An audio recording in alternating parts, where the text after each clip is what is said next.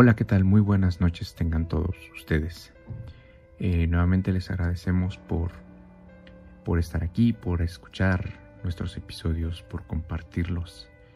Eh, eh, ya salió nuestro 2022 en Spotify. llegamos a 16 países, lo cual me, nos agrada mucho en este, en este pequeño proyecto. por ahí les comparto aquí la imagen de de este, de este pequeño canal que poco a poco va creciendo. Va creciendo gracias a sus likes, a sus comentarios, a sus relatos. Porque estos relatos que ustedes nos dan la confianza al compartirnos, bueno, pues hacen, engrandecen y enriquecen el contenido de este canal. Bueno, gracias por, por escuchar este, este pequeño proyecto y bueno, les dejamos dos relatos para esta noche. Sin más, comencemos con ellos. ¿Qué tal? Muy buenas noches. El día de hoy les comparto este relato que me pasó por allá del año 2015. Mi nombre es Adrián y soy ingeniero civil. Vivo en la Ciudad de México, pero tengo familia en la ciudad de Puebla y otra tanta en un pequeño poblado cerca de Ciudad Cerdán, en el mismo estado de Puebla.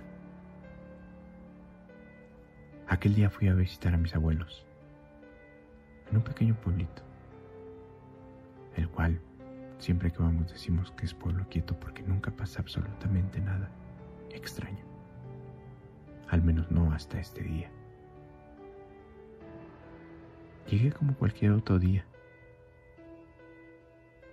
Apenas si hay unas cuantas casas y se iluminan apenas con un poco unas lámparas y mis abuelos a la antigua, con algunas velas y un quinque. Ese día estuvimos platicando un buen rato. Charlando, me platicaba de cómo me iba acá en la Ciudad de México. Una charla muy amena con mis abuelos, como siempre lo hacía, como siempre lo disfrutaba.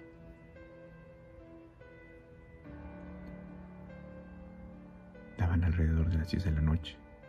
Casi era hora de irnos a dormir. Cuando algunos ruidos se empezaron a escuchar por fuera. Algunos ruidos que no podían ser de otra cosa más que de algún animal. Pudimos escuchar un animal, sus pisadas fuertes, dando vueltas en la casa.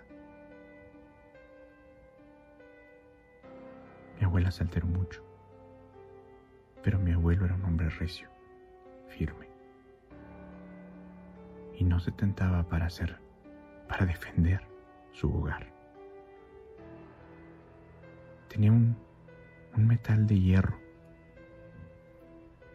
En la punta tenía la forma de una letra J. Jacinto, que era su nombre. Y la metió en una pequeña chimenea. La metió a las brasas. Estaba caliente.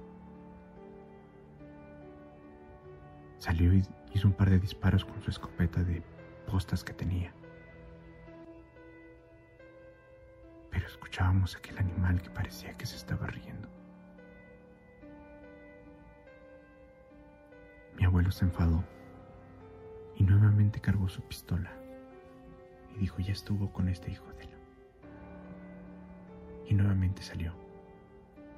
Salió con la pistola y decidido a encarar a aquello que estaba afuera. Maldijo y dijo muchas cosas. Disparó, disparó al aire y se escuchó una carcajada siniestra. Entró corriendo. Tomó esa cosa que había metido al fuego y corrió hacia unos arbustos. El metal caliente tocó en algo, ya que un grito desgarrador se escuchó y de ese lugar pude ver salir a un, una especie de perro, un perro gigante, un perro con un tamaño sobrehumano. Jamás había visto un perro con tales proporciones, que en un aullido muy de mucho alarido, muy fuerte, y de dolor, corrió hacia la oscuridad, donde se perdió en la noche. Mi abuelo entonces regresó hacia la casa y nos dijo que nos calmáramos, que nos fuéramos a dormir ya que mañana tenía que ir a hacer algo importante. evidentemente no pudimos dormir. Sin embargo, pudimos platicar un poco más. Y este me dijo que había sido un nahual. Pero dijo, no se preocupe, mañana vamos. Ya sé quién es ese hijo de la no sé qué. Y ahí quedó. A la mañana siguiente, muy temprano, eran alrededor de las seis cuando pude escuchar que ya estaba levantado el abuelo. Prendió la estufa. Pude escuchar los pocillos sonar. Y también me levanté. Le pregunté qué pasaba. Nada dijo, nada, nada. Solamente estoy echándome un café porque hay algo que tengo que hacer. Dije, no, es muy temprano. Te acompaño. Este se me quedó viendo y con un poco de duda. Pero dijo, está bien, vamos. Dice, pero de lo que veas no tienes que decir nada. No digas a dónde fuimos, no digas a quién vimos. Por favor, quédate callado, me dijo. Yo le dije que sí. Tenía mi, quería en caballo, pero le dije, pues está en mi camioneta. Y me ofrecí a llevarlo. Y así lo hicimos. Salimos alrededor de las siete o siete y media de su casa. Y fuimos a otro pueblito muy cerca de ahí. Un par de kilómetros, pero por pura terracería que nos llevó más, más o menos 40 minutos. Llegamos y estaba una pequeña casita de adobe vigilla. Unas gallinas y unos borregos. Y un viejito. Un viejecito que estaba ahí recargado en su cerca, echándole maíz a sus gallinas. Se le quedó viendo la camioneta, pero seguramente no la conocía.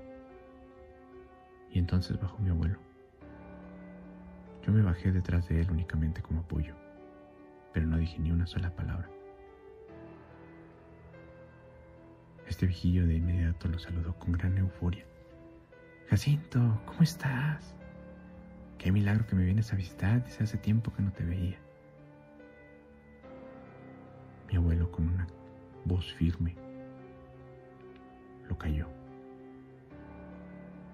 Ya sé que fuiste anoche a mi casa. ¿Qué quieres? le dijo.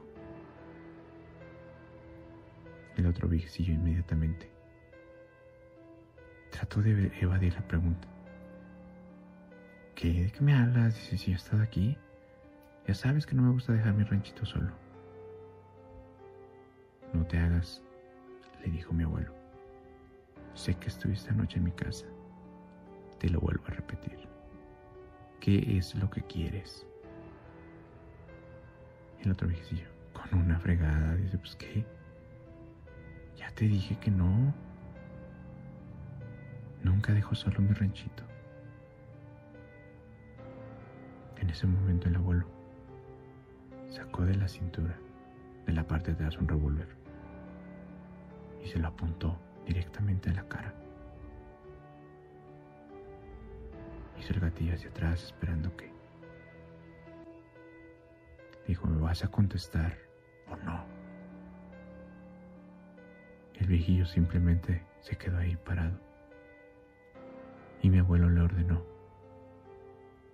quítate la chamarra. ¿Para qué? dijo el otro. ¿Qué quieres ver o qué? Que te quites la chamarra, le dijo. Disparó al aire, muy cerca de su oído. Y este dio un grito. Ya, ya estuvo, ya estuvo. Nuevamente, amartilló revólver, mi abuelo. Que te quites la chamarra. Nuevamente, se lo repitió. Aquel vigillo de mala gana lo hizo. Poco a poco fue desabotonando sus, su chamarra y debajo traía una camisa blanca, vieja, percudida. También esa, le dijo mi abuelo. Pude ver que se quitaba la camisa con cierta dificultad. Parecía que le dolía el brazo. Y al quitársela, pude ver la quemada, una quemada en su hombro. Ahí estaba marcada la J, la J de hierro de metal que mi abuelo tenía en, en las brasas la noche anterior. Mi abuelo nuevamente le dijo, ¿qué es lo que quieres? Y con el revólver le recargó la punta del cañón sobre esa quemada. Este viejo que gritó, gritó de dolor. No, no, no, no me hagas daño, no me hagas daño, le dijo. Me mandaron, me mandaron a darte un susto nada más. ¿Quién te mandó? le dijo mi abuelo. Y le dio un nombre. Él fue el que me pagó, él fue el que me dijo que, que quieren darte un susto, que quieren comprarte tu terreno, pero nada más. Mi abuelo le dijo, bueno, ya me arreglaré con él. Y si te vuelvo a ver por mi casa, esta vez no será un hierro caliente únicamente. Esta vez probarás mi revólver curado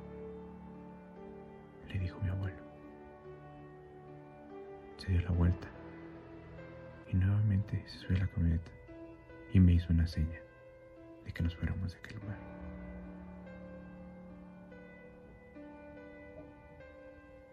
De regreso solamente me dijo, a estos hay que traerlos a raya. Hay que enseñarles quién manda.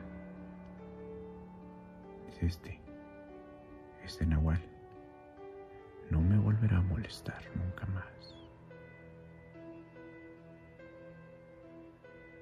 Regresamos a su casa. Después de eso, regresé a Ciudad de México y no supe en qué terminó el asunto. Pero hasta la fecha, mi abuelo sigue viviendo en su casa, muy tranquilamente, ya que, por lo que sé, aquel nahual jamás volvió a molestarlo. ¿Qué tal? Muy buenas noches. Mi nombre es Isaías y les hablo de un pequeño poblado llamado Nopaltepec en el Estado de México. Esto me sucedió hace tres años, si no mal recuerdo. Ese día me dirigí a un lugar a ver a mi novia. Ella vivía muy cerca de San Martín. San Martín de las Pirámides como lo conocemos, o más bien por donde está la zona, la zona arqueológica de Teotihuacán. Me gustaba mucho ir, obviamente a pasar un buen rato, estar bien con ella. Pero por desgracia, el traslado era un poco complicado. Había muy poco transporte y era sobre una carretera solitaria. Nunca hubo ningún problema, pero este día en particular, este día que decidí quedarme hasta más tiempo, me arriesgué, me arriesgué a tomar el último transporte que salía hacia mi localidad. Mi novia me había advertido que me fuera más temprano, pero a mí no me importaba. Preferí estar ahí con ella un rato más. Y nunca, nunca había pasado nada sumamente extraño. Extraño, mas no peligroso, ya que alguna vez me tocó un asalto. Sin embargo, esta ocasión fue algo que sobrepasó ese tipo de evento. Esta vez puedo definirlo como algo sobrenatural. Algo que no logro comprender, pero que estoy seguro que me sucedió. Eran alrededor de las 11 de la noche cuando mi novia me acompañó a un par de calles de su casa, donde estaba la base de combis, que salía de ese lugar hacia el destino donde vivía en aquel entonces. La última combi salía un par de minutos después, por lo que alcancé a subir. Al ser el último recorrido éramos muy pocas personas. Iba yo que estaba yo a un lado de la puerta. Después, a un lado mío, había un pequeño niño de unos ocho años tal vez, tal vez menos. En una de las sillas laterales estaba una señora, una señora con una, con una joven con unos 15 o 16 años tal vez. En la banca posterior, dos señores, mayores de 40 tal vez. Y en la otra, en la de mi costado, estaba un joven de unos 25 tal vez. No soy bueno con las edades, así que son las mejores referencias que podría darles. El niño iba jugando, brincaba y estaba como molestando a, las personas. Pero me daba cuenta que absolutamente nadie le hacía caso. Yo hacía como que le hablaba y le decía que se sentara. Y todos parecían verme de forma extraña pero no le di importancia. A medida que íbamos avanzando, este era un trayecto de aproximadamente una hora, pero íbamos avanzando y la gente se iba quedando poco a poco. Yo era el último, pues tendría que llegar hasta la base, hasta donde terminaba el recorrido de esta camioneta. Poco a poco la gente fue, fue descendiendo hasta quedarme casi solo, solamente con aquel pequeño niño con aquel pequeño niño del suéter rojo. De repente brincaba, cambiaba de un asiento a otro, yo simplemente lo veía. Le hacía gestos y le decía que se estuviera quieto porque podía caerse. Sin embargo, al ir en el lado de la puerta, podía ver de reojo cómo el conductor me volteaba a ver. Me volteaba a ver de forma extraña y se me quedaba viendo como como con una extrañeza que no lograba entender. Y me decía, en aquel momento, ¿todo bien, joven? Yo simplemente asentía con la cabeza, pero no entendía a qué se refería. Aún venía el joven de unos 25 años que estaba a mi costado pero venía con sus audífonos y me quedaba claro que no le importaba hacer la más mínima plática. Unas calles adelante bajó y me quedé solo con aquel niño.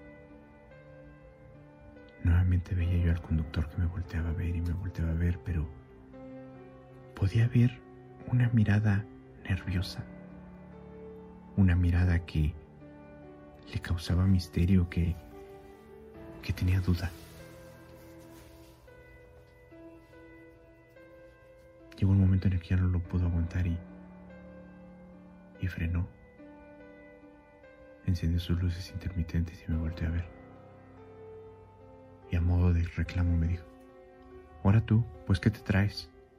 ¿Te metiste algo o qué? ¿Vienes pedo? Simplemente me quedé serio y firme. No, señor, vengo bien. ¿Por qué me está diciendo eso? Nuevamente me dijo, es que desde hace rato vienes hablando solo. Si ya te espantaste a la gente. Reí un poco y le dije, no vengo hablando solo. Pues que no es su hijo.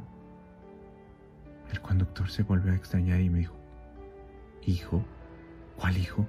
Si pues el niño que está aquí. En ese momento mi, mi sangre se congeló. Me quedé frío y volteé hacia todos lados de la camioneta para darme cuenta que estaba completamente solo. Con mi voz temblorosa solo le dije, ¿había un niño aquí? Había un niño aquí, dice un niño de seis años, ocho tal vez, con su suéter rojo. El conductor nuevamente me dijo, no, chavo, no me espantes, que todavía tengo que regresar. Me imagino que vio mi cara de susto, mi cara pálida. Simplemente asintió con la cabeza y dijo, pues vámonos, te rápido. Y se, y se puso al frente nuevamente, concentrado al camino. Manejó tan violentamente que en una de esas casi se volteaba. Pero llegamos y me dijo, vete con cuidado muchacho. Dice, ya no andes buscando hablar con gente que no existe. Pero su cara me dijo otra cosa. Su cara me hizo entender que si había algo ahí ese día. Que si vi algo porque el conductor, al momento de bajar, claramente pude ver que algo decía hacia los asientos de atrás, hacia ese lugar donde ya no había absolutamente nada.